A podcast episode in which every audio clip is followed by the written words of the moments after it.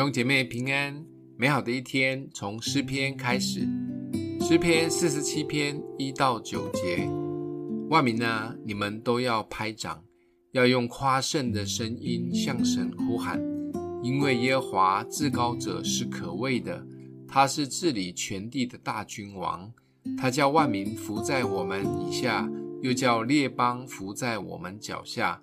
他为我们选择产业，就是他所爱之雅各的荣耀。神上升，有喊声相送；耶和华上升，有脚声相送。你们要向神歌颂，歌颂；向我们王歌颂，歌颂。因为神是全地的王，你们要用悟性歌颂。神作王，治理万国。神坐在他的圣宝座上。列邦的君王聚集，要做亚伯拉罕之神的民，因为世界的盾牌是属神的，他为至高。在犹太人的传统上，有三种场景会来读这一首诗篇，分别是犹太的新年、迎接约柜和以色列王登基时，因为这是一首充满荣耀、欢乐、得胜的诗歌。想想这样赞美的场景，向神拍掌，向神呼喊，喊声相送，角声相送，用悟性歌颂，再歌颂。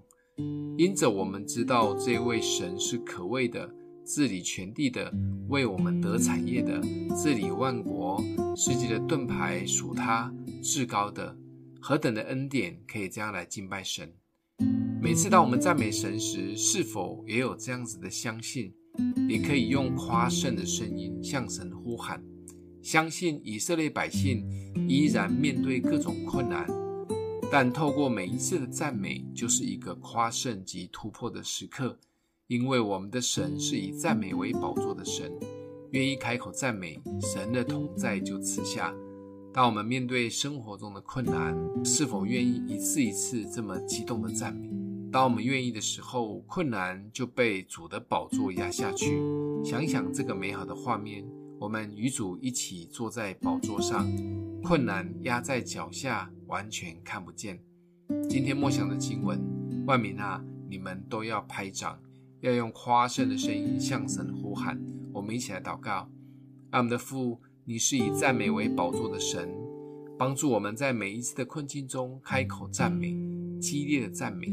欢迎你作王掌权，靠着你得胜，奉耶稣基督的名祷告。欢迎分享出去，愿上帝祝福你哦。